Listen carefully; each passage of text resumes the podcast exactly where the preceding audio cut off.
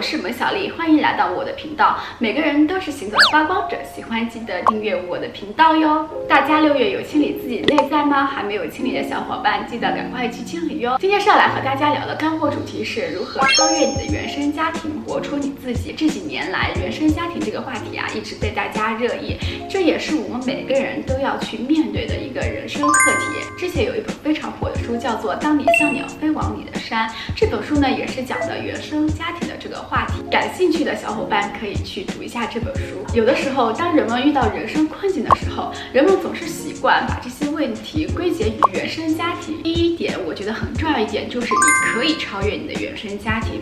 在我看来，原生家庭就像是我们手机里面的出厂设置，或者说我们打游戏里面的一些游戏的设置的背景。这并不代表我们的人生就是一成不变的，这也并不意味着原生家庭就代表着你的一生。在原生家庭中，我们可以通过与父母、兄弟姐妹的互动，去不断的让我们的灵魂更好的去进化。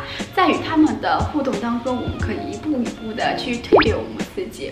我们可以有意识的去努力改变我们自己，去了解和活出我们真正的自己，去过我们自己真正想要去过的生活。第二点，原生家庭是我们人生的一面镜子。其实不管我们每个人处于怎样的原生家庭，它都是有好的一面，或者说也有不好的一面。在原生家庭中，他们的优点可以作为我们学习的一个面向，而他们的缺点正好可以作为我们人生的反面教材。其实我们可以换一个角度想，正是因为他们的这些缺点，却促成我们人生蜕变的一个催化剂。试想一下，我们可以选择成为我们自己喜欢的模样，也可以成为我们自己所讨厌的模样。但这个决定权最终是在你自己的手上。也许现在的你正在面临人生的困境，但是你最终要明白，你的人生只有你自己才可以定义。第三点，如何超越我们的原生家庭？在我们与原生家庭的互动当中，我们可以表达自己的感受和立场，为自己设立一定的界限。在这过程当中，我们可以学会为自己的人生负责，拿回自己人生的主动权。我们可以逐步的养成自己的精神独立和经济独立。